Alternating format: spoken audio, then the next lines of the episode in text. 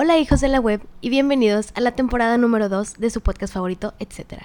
Yo soy arroba Anastasia Milán y estoy muy feliz de que estén con nosotros otra temporada, empezando este capítulo y pues espero que estén muy bien. Yo estoy muy bien. El día de hoy tengo un episodio que me emociona bastante, como todos. Siempre digo que estoy muy emocionada, pero es que de verdad me emociona mucho todo lo que hago con etcétera. Y el día de hoy tengo a un invitado eh, muy especial que ya tenía muchas ganas de, invitar desde hace rato. Eh, contexto, sé que trato de hacer esto lo más atemporal posible, pero estamos en medio de una pandemia. Ayer cumplimos el día número 100 dentro de la cuarentena. Y pues como no puedo reunirme con mis invitados y de alguna u otra manera los intentos que hemos hecho por grabar a distancia no han sido exitosos, pues vivo con este invitado, entonces es mucho más fácil. Y les quiero presentar a mi papá. Su nombre es Víctor Barrera. Eh, creo que este episodio va a ser acerca de lo mucho que admiro a mi papá y mejor voy a dejar que él se presente un poco. Hola papá, ¿cómo estás? Bien, muy bien. Qué bueno. Eh, ¿Cuántos años tienes? 65 años. Mi papá es una persona de 65 años, nació en el 55. 55. ¿De dónde eres? Primero que yo soy, yo nací en Reynosa, Tamaulipas. Desde, este, ahí viví hasta los 15 años. A los 15 años mis padres decidieron eh, mudarse a Monterrey para que mi hermana y yo tuviéramos pues, más oportunidad, al, menos yo sobre todo, de, estudiar. Este, y desde los 15 años pues vivo aquí en Monterrey, ya prácticamente soy regio. Este, aquí he hecho el resto de mi vida. En algunas ocasiones por cuestiones de trabajo he, vivido fuera, más que nada en una sola ocasión, eh, por cuestiones de trabajo estuve en Tampico cerca de tres años viviendo. ¿Conociste a los aliens de Tampico? ¿A los aliens? A los aliens de Tampico. ¿Quiénes son? No, ¿no has escuchado que en Tampico no hay, no hay huracanes ni nada de eso, que porque en Tampico hay aliens? Ah, bueno, a lo mejor es una creencia de la gente, pero... pero es este, falso. No, no, no, pues quién sabe. No, no podemos saber, cuando las cosas no sabemos, no las podemos explicar, pues podemos pensar muchas cosas. Oigan, es que aparte mi papá es muy propio, o sea, como que siempre trata de o sea, de no ofender a las personas, o sea, como, ok, no sé si sea verdad, pero tampoco voy a hablar de si es falso. Papá, en este episodio pues solo quería como que platicáramos sobre diversas cosas. Le pedí a, los seguidores en Instagram que me mandaran algunas cosas. Lo que yo les pregunté es como, ¿qué cosas les preguntarías a, tus, a sus papás que nunca le han preguntado? Y pues hubo varias, ¿no? Hay unas muy oscuras y hay otras bastante mm. padres, pero bueno, eh, vamos a ir hablando sobre eso. Pero primero que nada quiero que nos hables sobre cómo es que em, venirte a Monterrey cambia tu vida. obviamente crecer en, Reynosa, o sea, quiero que me hables de si viste realmente un cambio de, la sociedad de Reynosa a, acá a la sociedad regiomontana, porque obviamente eran años distintos, pero creo que cada, cada lugar tiene muy arraigadas sus costumbres. Entonces quería preguntarte cuáles son las cosas que más eh, te sorprendieron al llegar aquí a, Monterrey? Mm. Mira, básicamente el, cambio fue de lugar, de espacio, de, medio ambiente, ¿no? en sí las costumbres son prácticamente los mismos, somos norteños, también somos de cabrito, somos de machacado, de, en fin, muchas costumbres. Si acaso la influencia de estar en Reynosa es el hecho de estar en frontera, la influencia que tienes de vivir en la frontera tiene mucho más influencia que aquí en Monterrey. Aquí en Monterrey hay mucha influencia definitivamente, pero allá pues desde que naces, ya nomás de cruzar el río estás en el otro lado. Este, en la época en que yo era niño, estábamos desconectados del resto de la República en cuanto a comunicaciones, no se veía la televisión en español, eh, las estaciones de radio casi no llegaban, llegaban las de la XT, ¿no? que se llega hasta Latinoamérica, no sé dónde pero toda la influencia que se tiene en la frontera, pues son, los canales que ves del otro lado, o sea, que le llamamos nosotros el otro lado, así le decíamos nosotros a, Estados Unidos, los canales que hay allá, ves, veíamos los canales, obviamente en inglés, estaciones, sí había locales, pero teníamos estaciones americanas que obviamente la influencia de la música que era muy diferente a la que escuchábamos aquí en, en los canales locales, ¿verdad? Y cuando llegué aquí, lo primero que me sorprendió fue poder prender una tele y escuchar hablar en español, ¿verdad? Fue, wow. Sí, o sea, eh, y pues fue lo primero que me admiró, ¿no? Pero en sí, era, era algo muy similar, nomás, como te digo, es el ambiente, con esa variedad, nada más la, influencia. Oye, bueno, papá, y tú sabes que te agradezco gran parte, bueno, más todo mi repertorio musical te lo agradezco a ti porque desde que éramos muy pequeños a mí y a, mis hermanos nos, nos enseñabas estas canciones y crecimos con estas canciones, con rock clásico, con estar abiertos a escuchar las letras y la música. Entonces nosotros tenemos muy arraigados eso y es lo que yo escuchaba en mi casa. Entonces yo iba a la escuela y pues escuchaban completamente cosas diferentes y no era como, ah, soy única y diferente. Al contrario, en esos momentos hasta te sentías como rechazada porque tú decías como, bueno, pues es que esta es la música que yo he escuchado en mi casa y pues iba a otros lugares y, y no era así. Entonces, para ti, ¿cómo fue el, crecer, porque tú fuiste un auténtico adolescente de los 60, o sea, tú sí creciste en los 60 y mm, cómo nace este gusto, o sea, cuáles eran las influencias musicales que tú empezaste a, consumir y de dónde nace este gusto por la música y, y, qué fue lo primero que escuchas y cómo, cómo conectas con eso. Claro. Mira, en cuanto a mis gustos musicales, yo soy muy... Este, me gusta todo el tipo de música porque tuve la oportunidad de tener eh, acceso o ser receptor más que porque yo no la buscaba, sino era receptor de la música que me rodeaba. Como te vuelvo a repetir, yo prendía el radio y podía escuchar estaciones en Estados Unidos, que era música que y que estaba en ese momento en su apogeo y justamente es la es, es la época más fuerte de la música este eh, pop rock si tú lo quieres decir, ¿no? Donde empezaron a salir ciertas corrientes musicales entonces te llegan a influenciar, ¿no? También la, música que escuchaba yo en español, en el radio en español, escuchaba también otro tipo de, influencia porque era, era, por lo general era música americana que sacaban los grupos en México en español, y eran éxitos, ¿no? Por decirte algún ejemplo, los, todo lo que sacaba César Costa, Enrique Guzmán, la mayoría eran, eran canciones que ya habían pegado en, en otros, en otros lados, sobre todo en Estados Unidos. Sin embargo, había, te pones a pensar, no era simplemente repetirla como a veces ahora escuchas que sacan un cover y lo repiten en cumbia, ¿no? Tenían su talento para sacar su, su cover en español, inclusive en algunas, en algunas versiones yo las veía un poquito mejoradas porque como que eran buenos músicos, interpretaban la, la, el cover de tal manera que ellos ponían un poco de su, de su ejecución, ¿no? y a veces era un poquito más este, atractiva la de español que, que la americana, ¿no? Era de muy buena calidad también. te digo, esa era mi influencia. Otra influencia que tuve yo también me dicen que por qué, algunos conocidos, por qué, conozco música tan vieja, tan antigua. Cuando yo vivía en Reynosa, ah, vivíamos en una colonia que atrás, a una cuadra atrás, había un cine, había un cine que era un cine terraza que se llamaba Cine Terraza Roma, ¿no? O sea, que no tenía techo. Entonces nomás pasaba películas en la noche. Y si llovía, pues no había función, porque llovía. Este, y eran bancas largas, ibas y estaba muy bien porque estaba el fresco, te, la pasabas a todas viendo esas películas. Y ese cine tenía la, particularidad que para anunciar sus películas, prendía una hora o dos horas antes el, megáfono, el que para, para, toda la colonia para que lo escucharan, anunciando las películas que, que iban a pasar. Pero entre anuncio y anuncio de películas te estaban pasando música y música y música y música y música, ¿no? Entonces yo ahí escuchaba melodías de Javier Solís, de Antonio Aguilar, de Cuco Sánchez, de, tríos, eh, de la Sonora Santanera, o sea, eh, música que, eh, te estoy hablando que era en esa época, eran los años como 60, más o menos, 60, 61, pues en ese 60, 61 venía toda la música de los 50, que era lo que todavía escuchaba.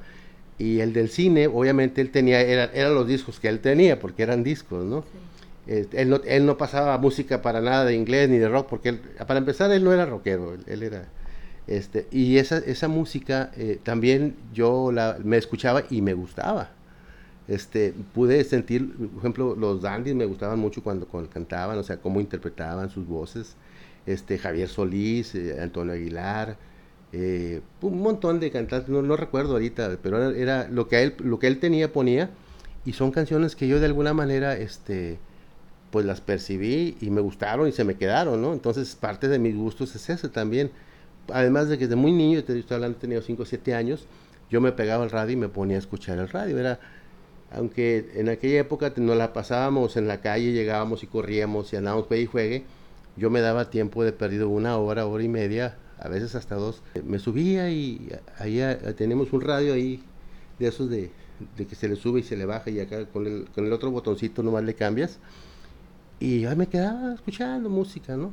Y en, de alguna manera escuchaba la canción es fulana de tal y son los X, ¿no? Por decirte algo. Entonces, de alguna manera yo empecé a escuchar las canciones y quiénes eran los que las cantaban. Entonces, de alguna manera, este, tengo... Sí, vas conociendo y te dicen, oye, esa canción, ¿quién será? Y tú les dices, ah, es fulano de tal. Ah, ¿Tú cómo sabes si no es de tu época? Bueno, pues porque yo de niño escuchaba quién era. Esa fue mi formación musical. Aparte que tiene mucho que ver los gustos musicales. Como yo te digo, yo aprecio toda la música, este, más no todos los, por ejemplo, me gustan las cumbias, más no todas las cumbias. Sí, claro. Sí, este, entonces, eso, eso, eso también influyó de que me incliné también mucho más, me gustaba más la música pop. Y era lo que yo más escuchaba, por ejemplo, cuando ustedes estaban chiquitas, pues yo tenía siempre en el radio ese tipo de música. Y si no, pues, si no estaban en la estación del radio, pues ponía mis discos o mis cassettes y pues ustedes era lo que siempre escuchaban. Yo no a lo mejor yo no lo hacía con la intención de, de inculcárselas, porque al fin de cuentas pues, ustedes iban a aprender lo que ustedes escucharan más adelante o lo que les gustara, pero de alguna manera el estar escuchando se te va quedando. O al menos tienes la opción de conocerlo, ¿no? Tú ya decides si te gusta, si lo desechas o lo guardas, pero ahí lo tienes en tu, en tu inconsciente, ¿no? Sí, porque lo estás escuchando, ¿no? Y más si es cada rato como lo hacía yo, ¿verdad? Ahora, como les digo, ya que he vivido 22 años con este hombre, les puedo dar un poco de contexto que desde que yo era muy pequeña, mi casa siempre estuvo llena de discos, o sea, más de los que yo creo que eran necesarios, papá, y mm, también de instrumentos musicales por ahí, también con muchos aparatos que yo no entendía, que te descompuse también varios, lo siento, em, pero pues ahí estaban, ¿no? acababan con lápices metidos ahí. En sí.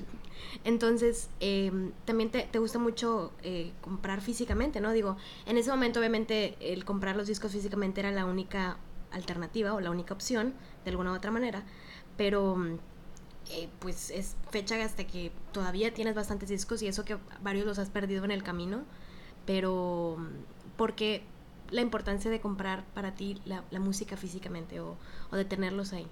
Ah, pues es, es, lo mismo, es el amor a la música, el amor a lo que a ti te gusta.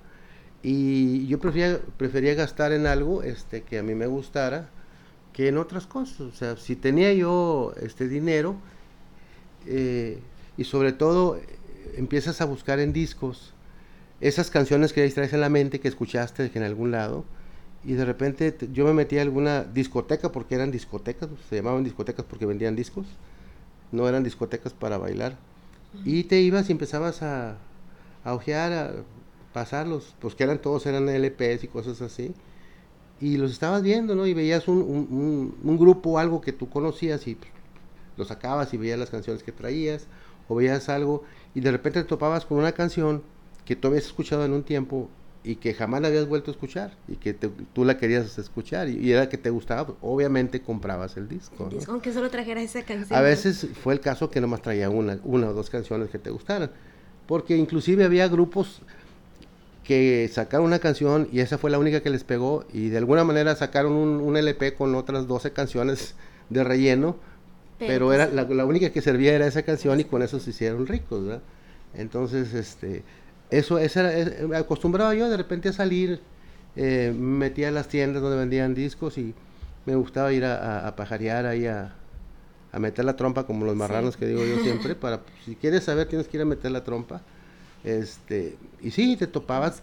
Ahí me, me, tuve buenas opciones de, topar. Sí, no tenemos espacio para nosotros, pero nunca falta eso.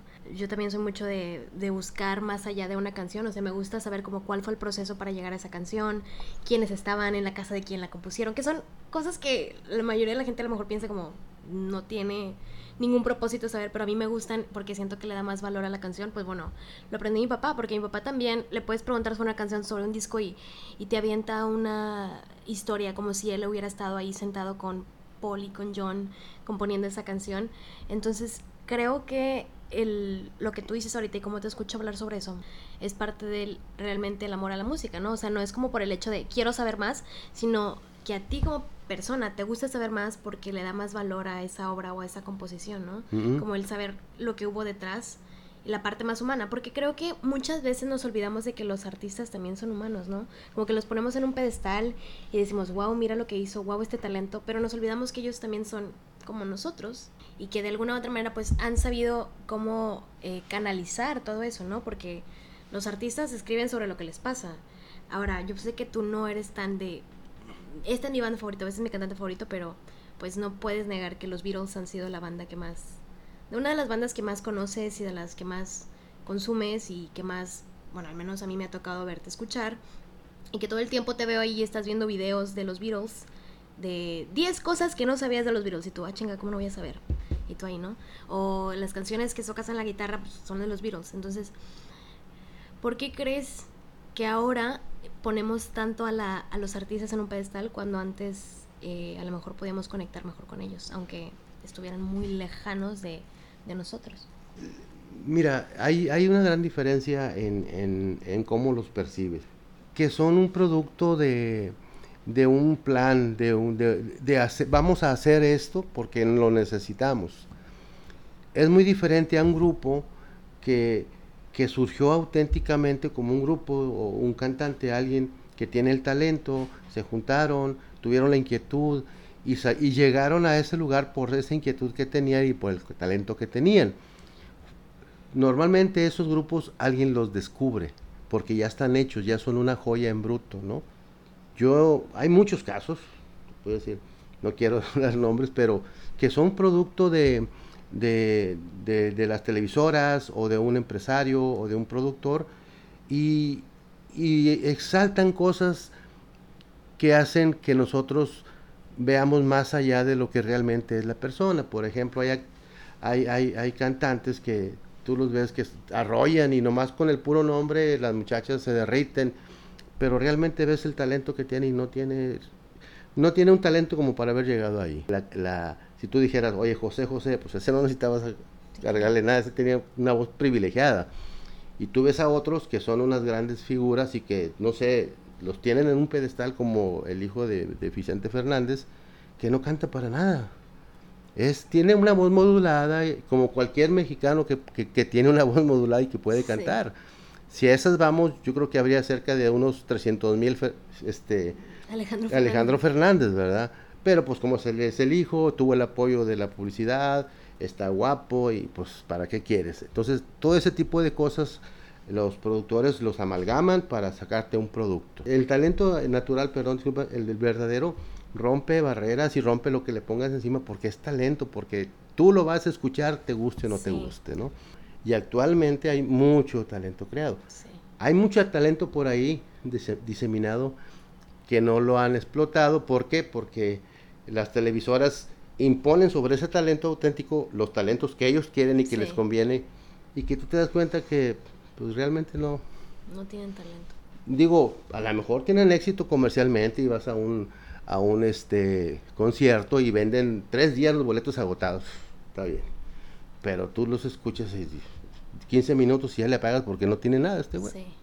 Entonces podríamos concluir que yo creo que la gente se identificaba más o podía conectar más con esos cantantes porque se veían reflejados en ellos, ¿no? O sea, eran bandas que habían nacido, o sea, era un chico que se escapó de casa y, y esas bandas que nacían literal en, en, en, en, la cochera y cosas por el uh -huh. estilo.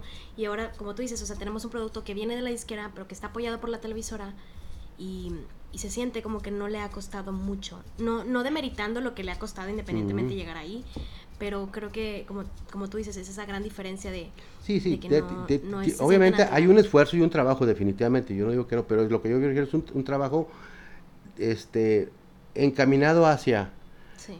yo te puedo poner un ejemplo muy muy muy parecido al, al, de esos talentos auténticos que les costó un resto y llegaron están es el de Juan Gabriel. Juan Gabriel tú ahorita ves la historia de él y qué te dicen era un chamaquito que andaba con su guitarra y que dormía hasta en la calle y que estuvo o sea, le costó un resto. A él no le puso una alfombra roja para decirle, vete, te vamos a hacer un, una estrella, ¿no? Sí. El talento que él tenía lo hizo tumbar todos los, los obstáculos que tenía, todo lo, lo, que se le atravesó, lo superó porque tenía talento. El talento se impuso, ¿no? Y sí hay.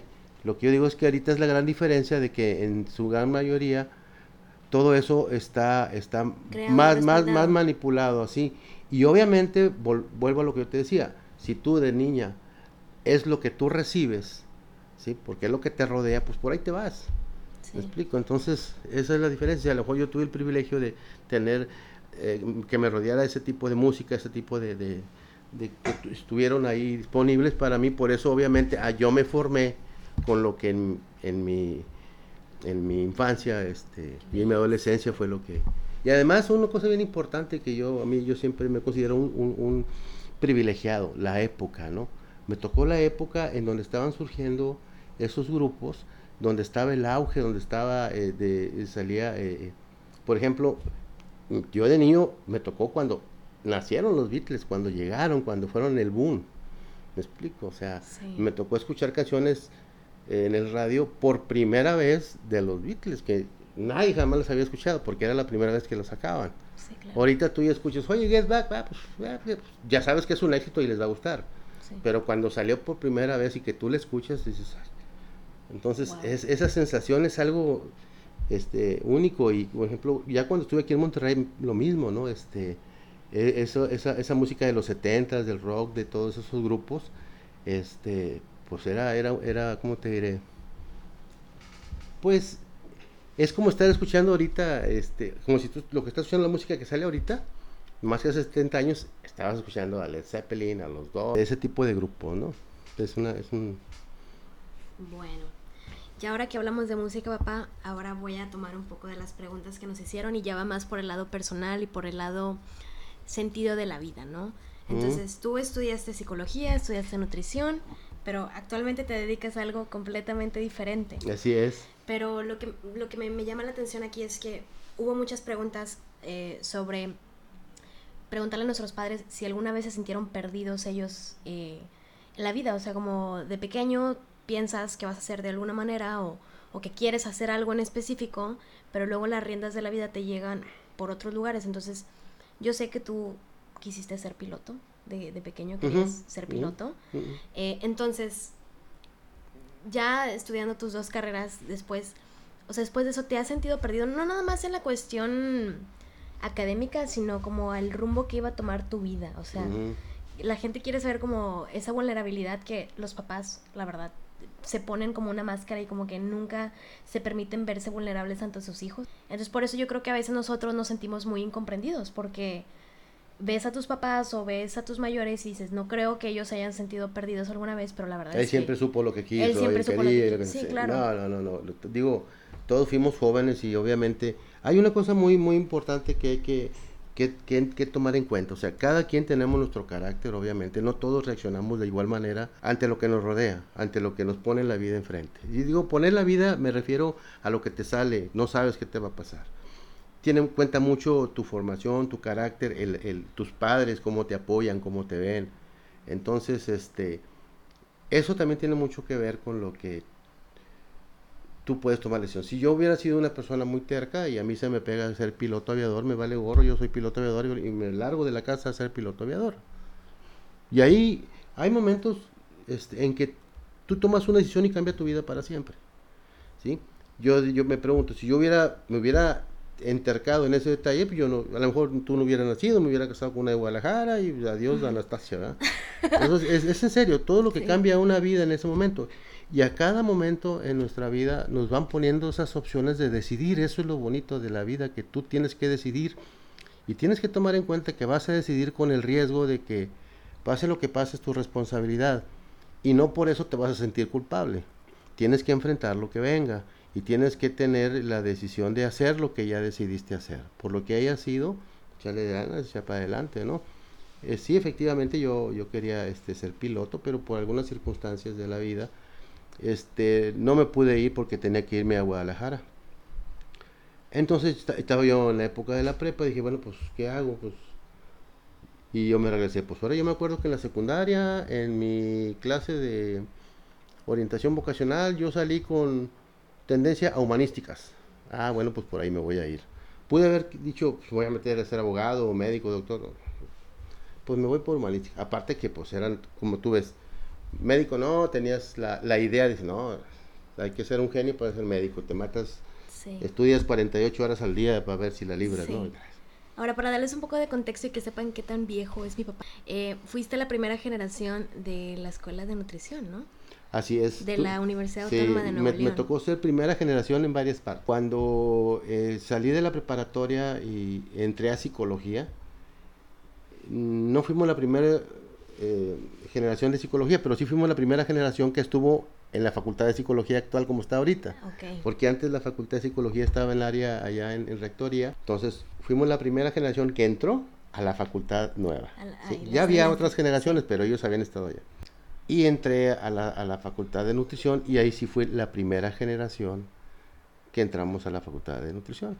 Y como te digo, como realmente mi, mi intención había sido ser piloto, después me fui por humanísticas porque yo quería estudiar filosofía y letras, pero en el salón de la prepa donde estábamos, que era humanista, nomás yo iba a filosofía y letras y otro creo que no sé dónde, y todos iban para psicología. Resulta que cuando salgo, pues allá te voy para psicología yo también. Pues, e, ese tipo de cosas circunstanciales, pero al fin de cuentas yo sabía que era, era algo que podía estudiar, que era importante y que, y que, y que sí me gustaba de alguna manera. Entonces, ahí, ahí con cosas que, que tú tomas tu decisión. No ejercí nunca mi carrera de nutrición porque cuando yo estaba en nutrición yo ya estaba trabajando en el DIF. Sí. Yo estaba trabajando como maestro de deportes y tenía mi planta, yo era el empleado. Entonces salimos y este, yo seguí en lo mío. Después se presentó la ocasión de, de entrar a trabajar también de casualidad. digo, lo que son las cosas que a veces te topas con ellas, no las buscas y entré a trabajar en una compañía de seguros que es Grupo Nacional Provincial. Y la verdad hice una carrera completa, o sea, entré y, y aprendí de seguros, eh, este, conocí eh, el área de seguros, conozco los ramos de seguros, en este caso los que yo manejo, y la verdad que fue para mí como una universidad, ahí aprendí todo lo que sé de seguros, que es lo que realmente es lo que he hecho desde entonces, yo nunca ejercí la, la profesión de nutrición, ¿verdad? Oye, y ahí a lo largo de eso, ¿en qué parte te sientes perdido? ¿O en qué parte dices, esto es realmente lo que quiero? O sea, cuando sales de la facultad de, psicología por esas circunstancias que me cuentas que eran más cuestiones administrativas y como muy... Em, que no tenían nada que ver contigo, pero que a la vez no los podías controlar, em, ¿no sentiste como de, ay, qué mal? O, debí de haber estudiado. Sí, sí, te sientes perdido porque de repente eh, te encuentras, por ejemplo, en el caso de, psicología, te encuentras con que bien o mal yo ya había decidido estar en psicología y, me gustaba.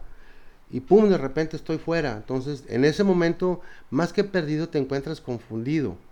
Este, y si le llamas perdido a empezar a, pensar, pues, ¿qué voy a hacer, eh, la verdad es que es más que nada la palabra es confundido, porque si si lo ves con calma, pues tienes una gama de, oportunidades. O sea, pues sabes que, pues vete a otra facultad. Si tienes la oportunidad de seguir estudiando. Si no, a lo mejor ya no tienes la oportunidad de seguir estudiando, tienes que ponerte a trabajar y pues, ¿cuál perdido? Pues ponte a trabajar, ahí no hay de otra, ¿no? Entonces, eso tiene mucho que ver. Entonces, en, en esos momentos en los que me tocaban ese tipo de situaciones, pues sí te sientes un poquito este, vulnerable o no, como digo, nunca me sentí perdido, pero sí me decía yo, ah, caray, caray, pues, ¿ahora qué voy a hacer? Lo, lo, importante es que yo nunca me sentí presionado a tal manera de, de así, de, de, de, que fuera algo este, estresante. En aquel entonces la palabra estresante no existía, ¿verdad? Todo lo que venía lo pensabas y decidías qué hacer. Y el, el, estar preocupado era algo común y corriente como tenerse. Entonces ahorita estresante es estaba totalmente exagerado y ah, es que está estresado, uy, ya, ya, parte de la vida, es parte de lo que va a ser. Somos seres sensibles, ¿no? El estresado, si estoy estresado, pues cálmate y piénsalo y tranquilízate y, va a pasar. Entonces, eso, eso, al menos yo siempre lo tomé de esa manera. la, mi manera de ser, no eh, pensarlo, tranquilizarme, o sea, no, no, no hacer cosas tontas o exageradas, ¿verdad? este, de alguna manera esto se va a solucionar o tiene solución, ¿verdad? Y sí, pues digo, afortunadamente en ese momento se creó la facultad de nutrición y pues entré a la escuela de nutrición. Oye, papá, pero creo que también el, el hecho de que hayas podido combinar eh, también tus, tus trabajos de ese momento es porque siento que siempre le agregaste un hobby o algo que te apasionara y que te gustara. Por ejemplo, cuando estabas trabajando en el DIF, pues te gustaban bastante los deportes, pero también eh, al mismo tiempo estabas en, en la escuela de diseño, ¿no? Era una escuela, se llamaba Escuela de Dibujo, es más, se llamaba Escuela de Dibujo Macrel, se llamaba. Y sí, yo entré ahí por, porque en primer lugar desde niño siempre he tenido la facilidad para dibujar. O sea, descubrí en una, en una invitación de bodas que le dejaron a mi papá para que se la entregara a un señor, descubrí mi talento para dibujar. Me la encontré, la agarré y agarré un lápiz y empecé a dibujar monitos y caballitos y cosas así. Hice una escena de una batalla. Y, y, yo no me di cuenta que sabía hacer eso, sino que lo empecé a hacer y me gustó y lo seguí haciendo, ¿no? y después me di cuenta que no lo había hecho porque era invitación de un señor para una boda. me di, ahí me, me, me, di cuenta que sí yo tenía facilidad para dibujar porque yo veía a mis compañeros cuando nos ponían a hacer algo que ellos hacían unos horrendos garabatos y, yo sí podía hacer y yo sí podía hacer lo que nos pedía el, maestro o que intentáramos que hiciera, ¿no? Entonces, este es que la intención de esa carrera era más encaminada, era el dibujo comercial, ¿no? y, no tanto desarrollar tu talento artístico, sino que encaminaras tus dibujos a, la publicidad. Sí, exactamente. Pero bueno, está bien, o sea, a mí me sirvió todo, en un estado me ha servido, ¿no? Por eso te digo, yo creo que entonces es como saber aprovechar esas oportunidades, ¿no? Porque yo creo que a veces los jóvenes nos perdemos tanto en decir como, no, es que no soy bueno para nada y nos da miedo entrar y, probar un poquito. En, tu caso fue, tú sabías que se te daba, entraste a la escuela de dibujo y ahí fue donde se te dio, te diste cuenta que realmente era algo que, que no nada más estaba en tu mente, sino que podías ver los resultados de que se te daba. Y creo que eso es donde nos abrumamos mucho nosotros ahorita, los jóvenes, ¿no? Em, también, eh, junto con esto, papá, tú fuiste eh, ya dejando al lado tu, tu, carrera profesional y, las experiencias que viviste ahí, eh, después te conviertes en papá joven, ¿no? Tuviste a mi hermano ¿qué? a los 26 años. ¿Cómo es que cambia tu vida el, saber que vas a tener un hijo? Sí, mira, teníamos este, eh, mi novia Dalila, que era mi novia desde la, creo que desde la prepa, algo así, ya tenía ya, teníamos como siete años de novio, ¿verdad? Entonces para nosotros hablar de casarse ya era casi, casi es una obligación, la verdad que era, pero no lo habíamos hecho porque pues tanto ella como yo pues estábamos estudiando, no había necesidad de casarse, no, afortunadamente este podíamos, nuestros padres nos apoyaban con los estudios y cuando salimos precisamente de, nutrición, este decidimos pues casarnos, ya habíamos terminado nuestras carreras. Yo como te digo, de alguna manera pues yo tenía un trabajo no un trabajo que digas tú que ganábamos dinero, pero pues tenía un trabajo, tampoco no estábamos así, ¿qué vamos a hacer, no? Y ya nos casamos, obviamente, este, la emoción de tener un niño, ¿no? De tu, tu hijo y, y, verlo cuando nació el chiquiringuito y todo eso, ¿no? Este, pues es una, es una sensación muy padre, ¿no? Más bien andas todo hecho un camote porque no sabes qué rollo. Está como cuando naciste tú, ¿no? No estabas planeada para salir, te a tu mamá le faltaba todavía un mes, en general no estaba planeada. Ninguno es planeado. Este, normalmente cuando ya tienes una pareja, pues no lo planeas, o sea, no dices, justamente esta noche va Vamos a coincidir. No, no, pues tú sabes que pues, es probable, ahí puede ser, no fuera, no, mañana a lo mejor, pero no tanto como una planeación en sí, ¿no? No, yo me refiero que no estaba programado porque tu mamá estaba embarazada y le habían dicho que le faltaba como un mes. Este, justamente le faltaba un mes.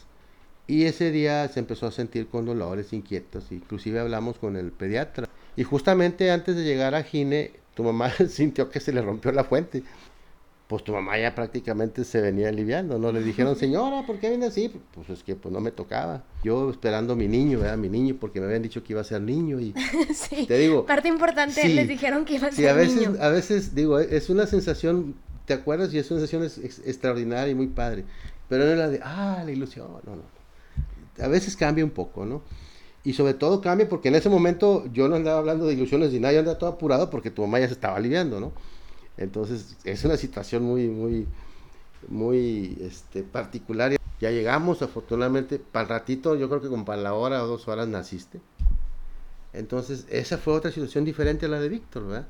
Sí. Este, y sobre todo porque yo reclamaba a mi niño, ¿verdad? porque me habían dicho que ibas a ser niño. Y cuando me hablaron para decirme, el esposo de Raquel Milán, yo, su niña está muy bien, no, espéreme, espéreme, no, no, no, es, no, chéquele bien, ahí me dijeron que era niño, es niña, señor, no, ahí me tienes discutiendo media hora, no, pues niña. Por aquello de que caminan los bebés o así, ¿no? Me, dijeron niña y niña se quedó, pues bueno, obviamente no teníamos nada planeado, Era un, era un sábado ese día.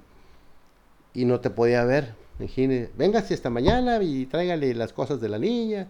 Y yo, pues, ¿qué cosas? Pues si no tengo nada, ahí me tienes a las 7 de la mañana sentada en Morelos esperando que abrieran la tienda de, de bebés. Y ya abren como hasta las 8 y me meto yo con la cara de asustado y se me caen de las... ¿Qué va a querer? Le digo, no sé, ¿qué, ¿qué, necesitan los bebés para cuando nacen? Pero pues naciste el sábado y en la torre, ¿verdad?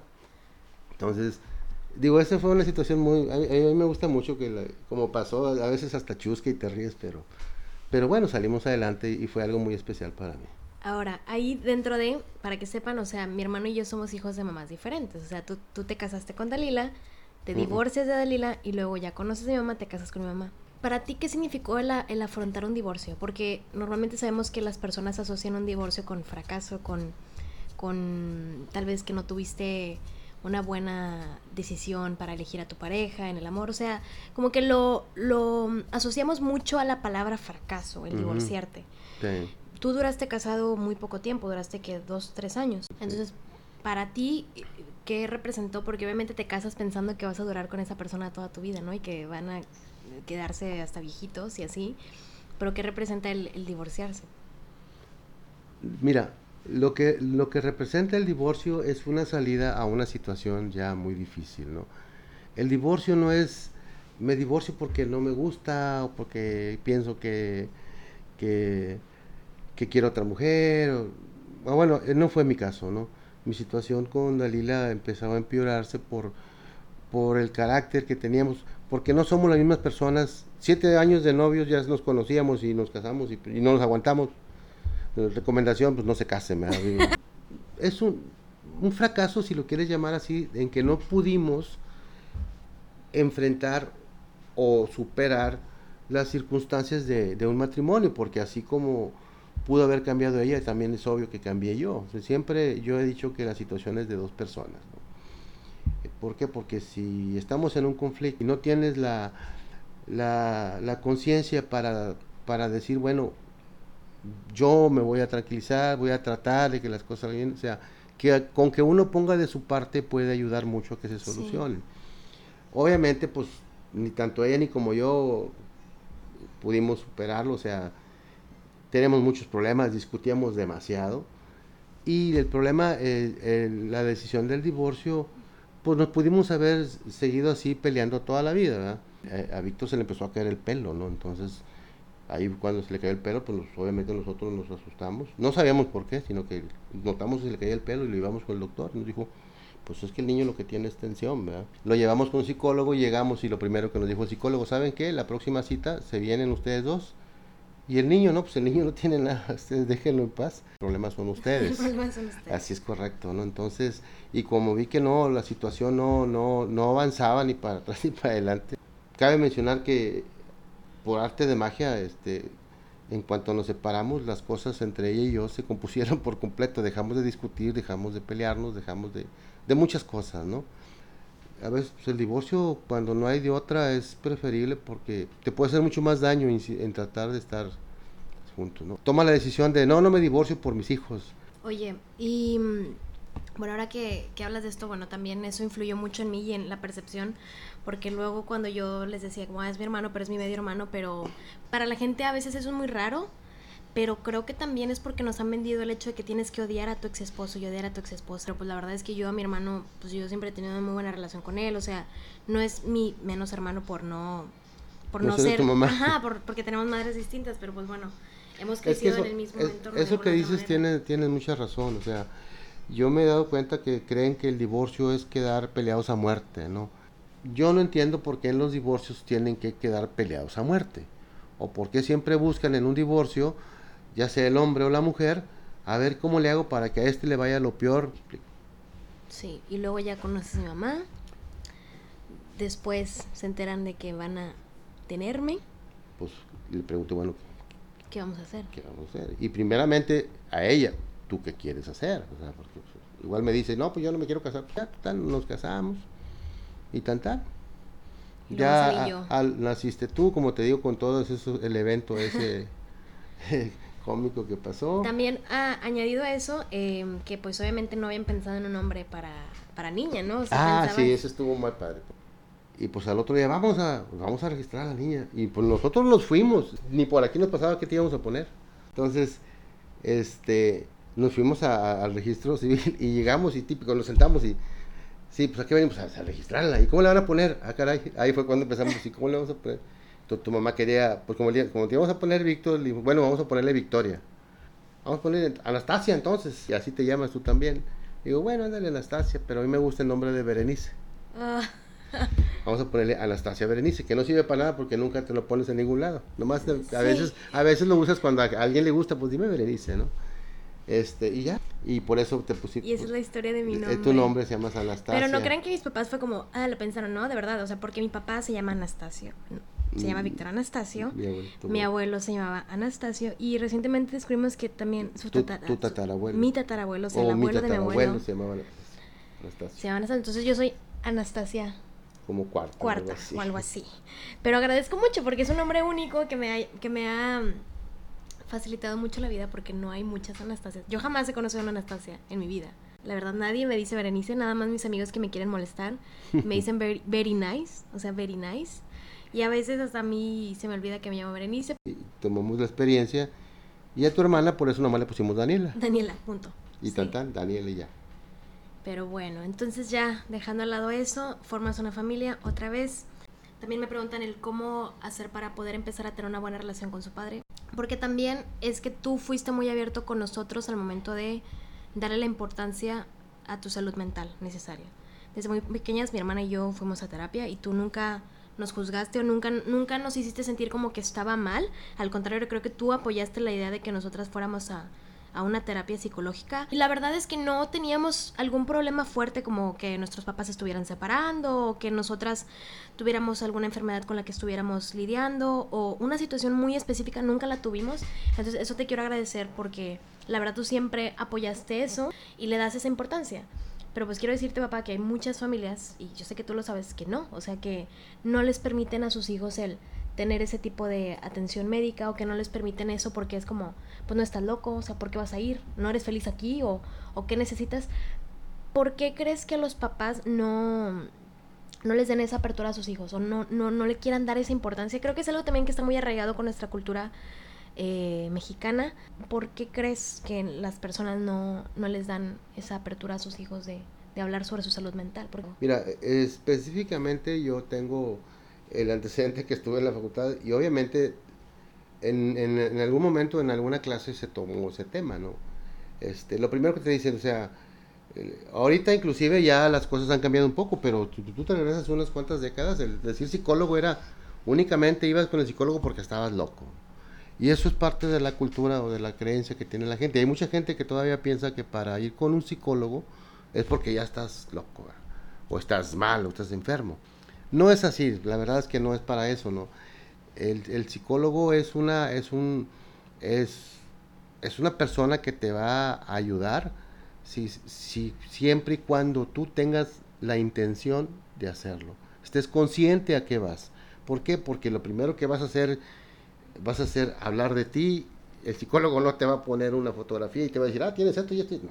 Algunos piensan todavía que ir con un psicólogo es para cuando estás loco o cuando tienes un problema de ese tipo. Y segundo, a veces el celo de los padres de que, ¿cómo vas a ir con alguien a decirle cosas que no me has podido decir a mí? Sí. sí, a veces es el caso. O bueno, tú como padre, ¿cómo vas a ponerte en contra de que tu hijo busque a alguien para decirle las cosas que no se atreve a decirte a ti? Y, y, que tú crees que no te las dice porque él no quiere. O sea, ¿hasta dónde es culpa tuya como papá que tu hijo no tenga la confianza para acercarte y decirte, oye papá, esto papá, oye papá, el otro papá. O sea, ¿cuántas veces desde niños, cuando tu niña se acercaba y te preguntaba algo, tú le contestabas? O le ponías atención. Desde ahí es cuando los niños empiezan a dar cuenta que tienen alguien con el que pueden contar. Después cuando él tiene unas preguntas más importantes en la vida, pues no, no tiene la confianza para, para, para hacértelas. Y más si toda, su, toda tu vida tú le has demostrado que eres así medio cerrado, medio de piedra, pues ¿cómo quieres que por arte de magia se transforme y te diga, papá, mira, yo traigo esto? Pues no, no, claro. estás mal tú como papá. Y, muchas veces ese celo de que pues, si a mí no me dice, ¿por qué se lo va a decir a otro? También eso influye, que no quieren que ¿Sabes qué? no somos, no somos perfectos como padres, no hay una escuela que nos diga, es que yo hice todo lo correcto para que fuera papá, no es cierto, hiciste lo que tú creías. Y cuando empezaste a hablar, pues había que aguantarnos, o sea, preguntabas una cosa y preguntabas la otra y preguntabas la otra y preguntabas la otra y pues el problema es cuando te pregunta y el papá no sabe qué contestar.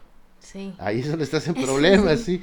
Mientras tengas la respuesta o le puedas dar una respuesta a tu hijo, pues qué bien, ¿no? Y eso yo pienso que se crea una liga a través de los años. Obviamente tienes que entender que el desarrollo del ser humano tiene etapas. Sí, y yo creo que todo se resume a eso. Ahora, como tú dices, o sea, eh, lo, nuestra relación es algo que tú y yo hemos estado trabajando, bueno, toda la vida. Pero ¿qué pasa con, con esas personas que a lo mejor no, estuvieron trabajando? Pues mi papá y yo siempre hemos tenido una muy buena relación. O sea, mi papá siempre ha sido como muy directo con, con todos sus hijos, con, conmigo mucho más. Digo, o sea, no que sobre mis hermanos, sino que pues obviamente tú con cada uno de nosotros tuviste una relación muy específica porque todos somos muy diferentes, ¿no? Pero también yo creo que algo que a lo largo de mi vida, y tú lo has visto, es que Anastasia siempre era como muy independiente hasta cierto punto. O sea, que yo siempre fui muy de yo hago mis cosas, yo hago mi tarea, yo en la escuela hago esto, o yo era muy extrovertida, pues, o sea, hasta cierto punto, entonces como que yo podía andar un poquito más sola, ¿no? O sea, yo podía sentarme y hacer mi tarea, y esa misma independencia creo que fue lo que me fue forjando como, como adolescente y, que hasta cierto punto pues los problemas o las cosas que yo tenía como pues no veía la necesidad de abordarla con ustedes o, o no veía el por qué decirlo porque era como yo lo puedo solucionar y yo puedo con esto pero luego la vida te va lanzando cosas que son un poco más fuertes o un poco más duras y eso también las vas guardando en mi caso algo que me ha ayudado mucho terapia y que ya te había compartido es el el aprender a ser. Entonces, para mí, algo que fue muy definitivo en, nuestra relación y que creo que por eso está mucho mejor nuestra relación y ahora tengo más confianza. Hace unos meses nosotros pasamos por una relación un poco difícil, ¿no? O sea, yo era, no papá, es que no me entiendes, es que tú no sabes, es que tú... Y, y ahora me doy cuenta que era mi papá tratando de protegerme y tratando de ver cosas que yo no veía, pero a veces los hijos decimos como, no, es que eres de otra generación y tú no lo entiendes, es que tú no lo entiendes. Pero yo sí creo, y quiero decirle a las personas que nos están escuchando, es que a veces sí es bueno escuchar a nuestros papás. Digo a veces porque, como les digo, desconozco cuáles sean las ideologías y el cómo los traten sus papás, pero en mi caso es, si tus papás están diciendo algo, es por algo. Eh, genuinamente yo creía que era porque mi papá pues no, o sea, como que no, no quería perder el control sobre mí o no quería que me metiera en ciertas situaciones y yo pensaba que era como un amor egoísta y al final de cuentas, después de que pasaron ciertos hechos o ciertas situaciones en mi vida, y digo ese suceso en específico porque fue lo que me ha, me ha hecho darme cuenta como de que realmente los papás sí te están protegiendo y tú a veces hasta dónde llega tu ceguera por estar enfocada en otras cosas, no lo ves y al final del día eran tus papás tratando de protegerte, ¿no? Entonces, todo esto se resume a que yo empecé a ser más vulnerable, porque yo con mi papá yo nunca le había contado como sobre mis relaciones sentimentales, nunca le había contado sobre cómo me sentía, sobre mis frustraciones laborales o estudiantiles hasta cierto punto. Hasta que un día fue de, papá, estoy sintiendo esto. ¿Te acuerdas que tuvimos como una plática en el carro y de horas y horas? Y era, papá, estoy sintiendo esto y esto y esto. Y la verdad no te lo decía porque yo, yo sabía que tú me ibas a juzgar o, o yo sabía que tú me ibas a hacer esto. Y terminó siendo completamente lo opuesto. O sea, mi papá me dijo cosas muy, muy objetivas que, ojo aquí, o sea, los papás también no tienen que estar de acuerdo con todo lo que tú haces y cómo piensas, pero sí pueden estar ahí para darte un consejo y para decirte qué es lo, lo, lo que ellos piensan que es lo mejor para ti. Entonces, sí los invito a que seamos un poco más vulnerables con nuestra familia, porque nos da miedo esa vulnerabilidad, ¿no? Porque creemos que el ser vulnerables es, es algo que se asocia a la debilidad y al, y al no ser fuerte. Pero para mí el ser vulnerable con mi familia me ha ayudado muchísimo más y ha mejorado nuestra relación en general. Pero creo que nosotros mismos tenemos como esta esta barrera de decir, no, es que no puedo mostrarme débil delante de mis padres, ¿no? O sea, mis padres, ¿cómo van a estar orgullosos de que yo esté así? Yo en mi caso pues tengo que agradecerte mucho, papá, y te lo digo aquí de frente, o sea, tú siempre me has dado esa libertad y esa apertura para que yo escoja lo que yo quiera escoger. Y el de que yo llegué y te dije, quiero estudiar cine, tú me dijiste, Anastasia, te apoyamos, te queremos, pero pues no podemos pagarte. Pero siempre has estado ahí para apoyarme. O sea, de una u otra manera, en tus posibilidades siempre has apoyado mis sueños, ¿no? Eh, yo sé que hay personas que a lo mejor no tienen esta misma... Eh, fortuna o este privilegio, porque lo veo como un privilegio que tú, que tú seas esa persona en la que yo puedo confiar, en que puedo llegar y contarte literalmente cualquier cosa y que sé que me vas a poder dar un punto de vista objetivo y hablando desde la experiencia y desde todo lo que has pasado, ¿no? Porque 65 años te han traído muchas cosas. Entonces, quiero darles a entender que aunque a lo mejor a tus 21 años, 25, 30 años no tengas una relación tan cercana con tu padre, yo sí los invitaría a que traten de tener esa apertura, que a lo mejor no viene directamente de los padres, pero yo sí creo que los hijos también podemos buscarlo y tú sabes hasta dónde está, ¿no? Mm. Entonces como el, el buscar ser más vulnerables porque como que tenemos demasiado miedo, pero creo que no hay nada como, como casa, o sea, no hay nada como la familia y como que tengan esa comunicación y esa conexión. Entonces, ¿qué consejo le podrías dar a, a estas personas que quieren tal vez iniciar una apertura de esta manera o tener una muy buena relación con sus padres? Que tal vez a lo largo de su vida no la han tenido. Mira, a, veces yo, yo me queda claro que hay padres que son muy parcos y muy serios y que inclusive no les gusta tocar ciertos temas, ¿no? Todo depende también de, de, de la cultura que los padres hemos, hemos absorbido, ¿no? O sea, lo que nos heredaron, a lo que nos enseñaron, o sea, es lo que, es lo que somos como padres, ¿no? Y algunos son muy, muy cerrados para tocar ciertos temas, por ejemplo, del sexo, este, de cuestiones un poquito más, más íntimas y personales. Ellos no prefieren no meterse, lo consideran algo que no debe ser, o porque también ellos son este, se sienten totalmente incapaces de, conocer el tema y de poderte apoyar. O, o, que tú te acerques, digo, si no hay un acercamiento a tratar de hablar, pues no se va a dar.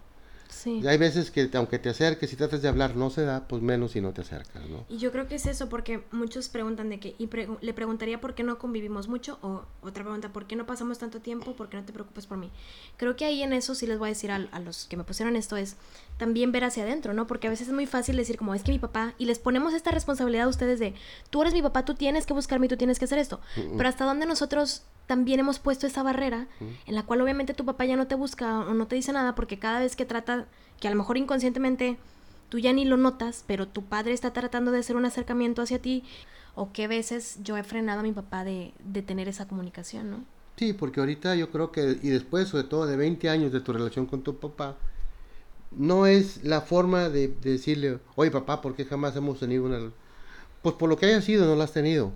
Yo pienso, yo soy de la idea de siempre ir, vamos vamos a la solución antes que el reproche o, la explicación del por qué no. Vamos a tratar de que las cosas sucedan, porque sí. O sea, pues primero acércate. Inclusive ya le puedes decir, oye, papá, fíjate, hasta los 20 años pudimos tener una relación que no tuvimos, pero no, no es juzgarlo ni cuestionarlo porque sí, sino que fue algo, digo, a lo mejor yo estoy protegiendo a los papás porque pues, yo soy papá, pero toman en cuenta que no hay una universidad para ir a estudiar y ser papás. Y muchos tenemos que ser papás, este, ya cuando estamos en la bronca, porque no saben, igual, ustedes no saben por la que pasamos nosotros o, que decimos, y bueno, ¿y qué hago en este caso? que Digo, afortunadamente a mí me ha tocado este, reaccionar bien en las cosas, porque te digo, tengo el antecedente de mi padre y todo ese tipo de cosas, pero es, es importante que, este, que sepan que también sus padres tienen sus limitaciones, ¿no?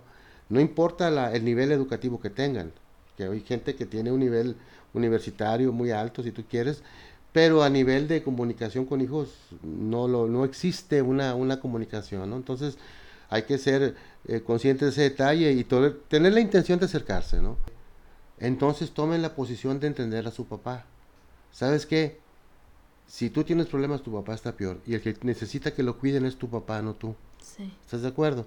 Si tú te acercaste a tu papá y tu papá te rechazó, no la agarres contra tu papá, ni le tengas coraje, al contrario, tú cuida a tu papá porque el que necesita cuidados es él.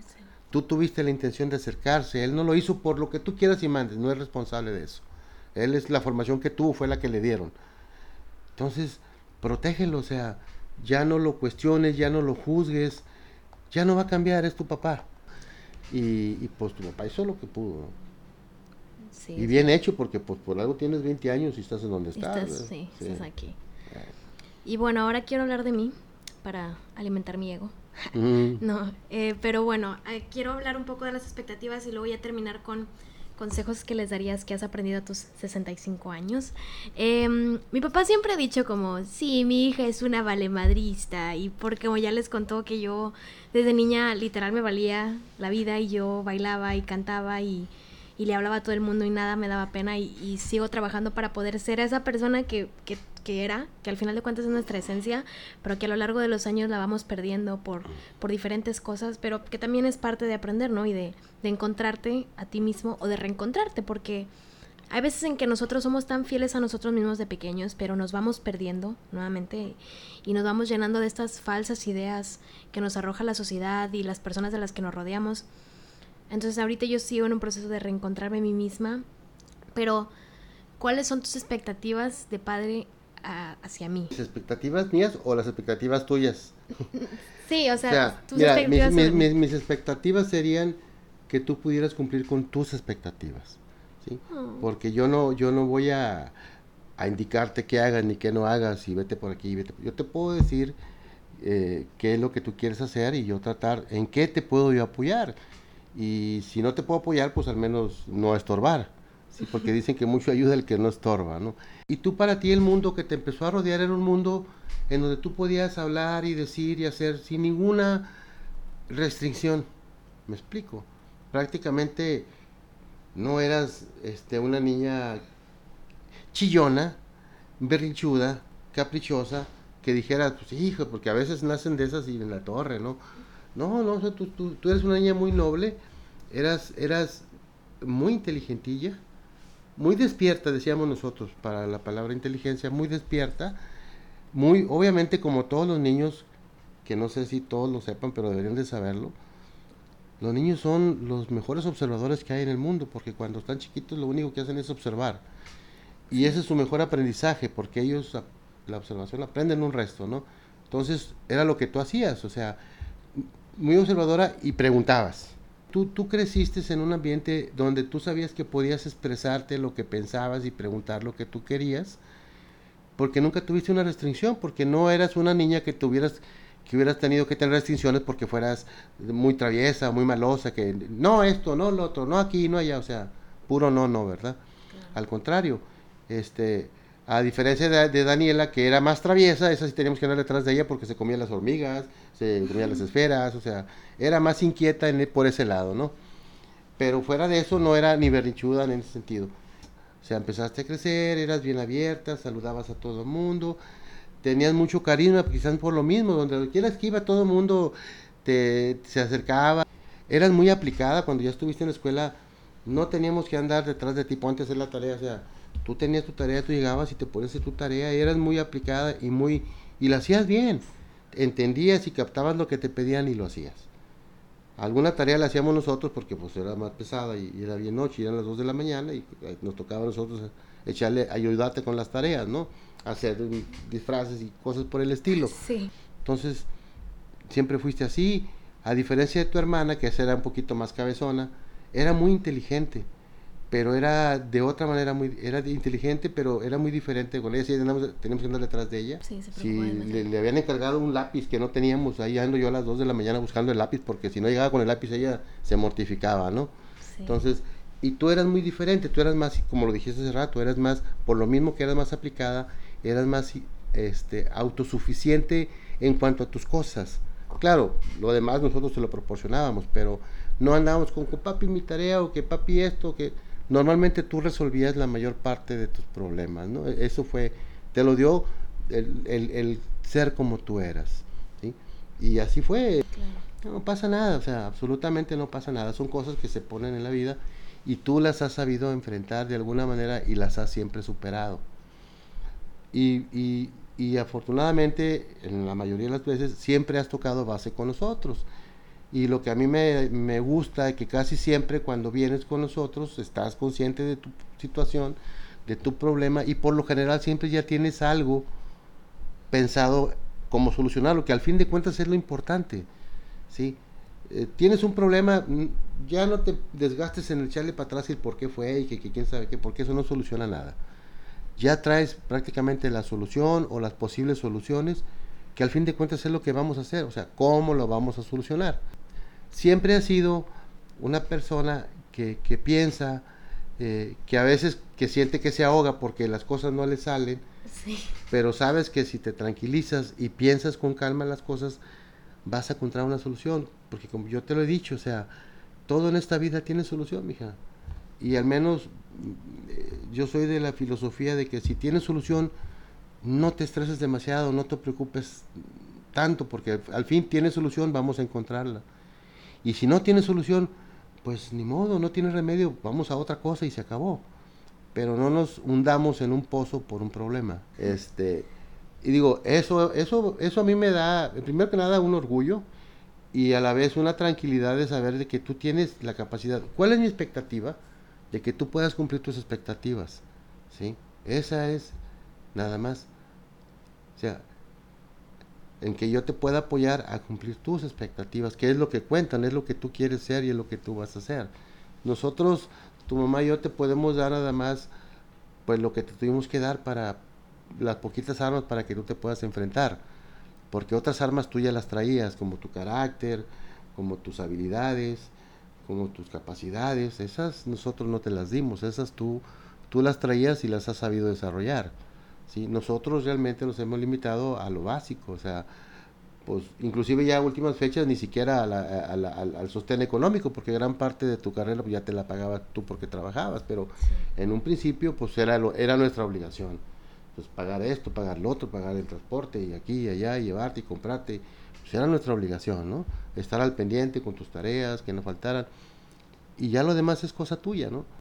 Oye, papá, y ya para poder terminar este episodio, eh, tres cosas que hayas aprendido a lo largo de tu vida. Así, o sea, como, ¿cómo lo englobarías? O sea, danos tres así como bases que siempre piensas en antes de tomar alguna decisión o que te han sacado de momentos difíciles. O sea, ¿cuáles son las tres cosas así que le dirías a, a los hijos de la abuela? Primero que nada, yo creo que es importantísimo ser sincero u honesto. No sé cómo lo quieran ver.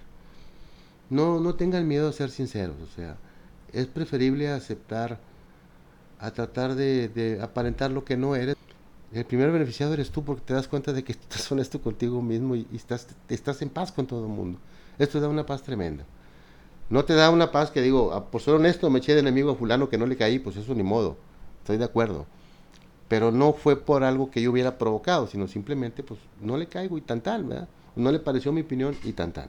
Sí. ¿Me explico? Entonces, es más fácil este, ser honesto que tratar de inventar algo que no eres, porque después toda tu vida estás tratando de inventar más cosas para proteger lo que inventaste, ¿no? Y es un relajo de la patada. El respetar a los demás, yo creo que es bien importante el respetar a las personas. Todos, todos como seres humanos tenemos derechos a pensar lo que queramos, siempre y cuando no, no invadas mis derechos y ni no seas injusto con los demás, ¿no? Primero que nada, a respetar es bien importante. No te quita nada, yo puedo sentarme a platicar con una persona que no esté de acuerdo conmigo en la política, si lo vemos desde el punto de vista político, ¿no? Si te afanas y te, te empiezas a enfermar y dices, no, es que tú estás en contra de López Obrador y que yo sí, no, no, no, pero eso ya son otras tonterías, ¿no? O sea, ya eso es enajenación, apasionamiento, sea sea fútbol o sea religión, ya es otra cosa, o sea, la política es una cosa, que puedes hablar de un tema, ya lo demás que salga de ahí, el apasionamiento, eso ya no, no, no, es correcto. O sea, igual la religión. Podemos hablar de la religión, pero no respetando. Yo soy una persona que respeta la religión de cada quien. Inclusive, qué bueno que la tiene, yo siempre lo he pensado. ¿Por qué? Porque eso te ha ayudado a ser lo que eres. Se, se supone que en eso pones tu fe y eso es lo que te ayuda a salir adelante. Sí. Entonces, eh, primero que nada, esa es la otra cosa, el respeto, ¿no? Y también, si se puede, que, deberíamos de hacerlo, o sea, no permitir que los débiles sean este, abusados, ¿no? Eso es, importante, o sea, porque hay muchas personas, toleramos demasiado este, abusos contra otras personas y no hacemos absolutamente nada. Yo creo que es, es, como el, respeto, el respeto a la humanidad, el respeto al ser humano. O sea, ¿qué ser humano soy yo si si no pido que respeten a otro ser humano. O sea, yo soy solo la humanidad, pues no, ¿verdad? Sí, claro. Entonces, este...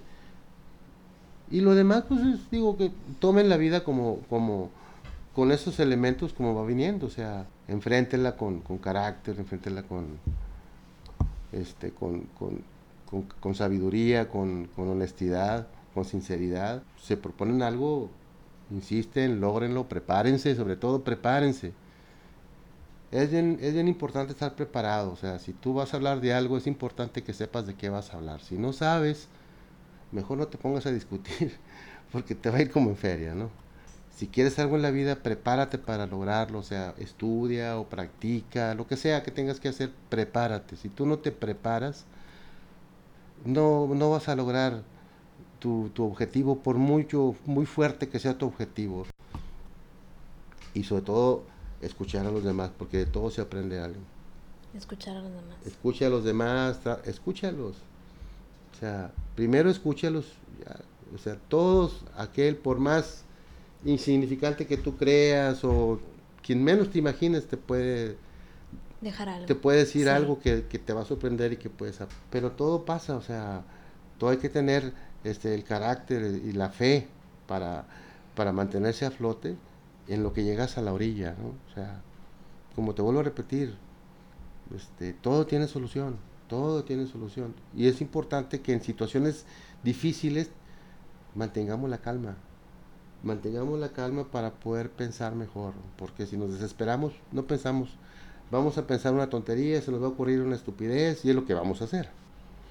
Bueno, papá, muchísimas gracias por haber aceptado mi invitación a este programa, que voy a hacer como tres episodios porque ya llevamos como dos horas de grabación. y pues también decirte a ti, yo sé que te lo digo siempre, pero pues agradecerte por ser este maravilloso papá, em, que siempre ha estado ahí para mí, que cuando estábamos en el hospital siempre estabas ahí dispuesto a ponerme una canción, aunque yo ni siquiera supiera lo que estaba pasando. Y que ahora ya nos reímos de eso, pero pues que hemos pasado momentos muy difíciles y, y que a pesar de eso sabemos apreciar y disfrutar lo que tenemos ahorita.